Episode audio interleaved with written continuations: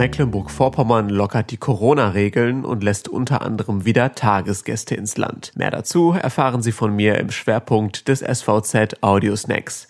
Mein Name ist Bastian Rabeneck und ich wünsche Ihnen einen guten Morgen. Weitere regionale Nachrichten vorweg.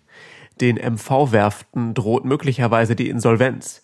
Berichten zufolge hat der Genting-Mehrheitseigner sein Aktienpaket als Sicherheit verpfändet, sodass offenbar nun die Banken das Sagen haben.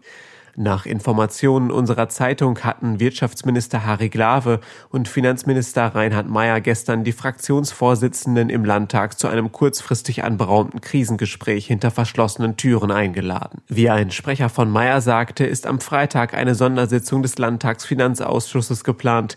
An dem Unternehmen mit Standorten in Wismar, Rostock und Stralsund hängen rund 3000 Arbeitsplätze.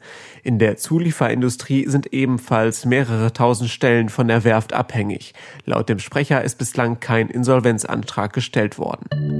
Als letztes Bundesland öffnet nun auch Mecklenburg-Vorpommern seine Strände, Seen und Ausflugsziele wieder für Tagestouristen, erklärt die Ministerpräsidentin Manuela Schwesig nach dem Corona-Gipfel in der Staatskanzlei. Wir haben uns entschlossen, den Tagestourismus ab 4. September wieder zuzulassen, auch ohne gebuchte Übernachtung. Ab dann sind wieder alle Privatbesuche möglich. Auch hier gilt die Ausnahme für Anreisen aus Risikogebieten. Die Gäste helfen auch dem Einzelhandel, so die Intention.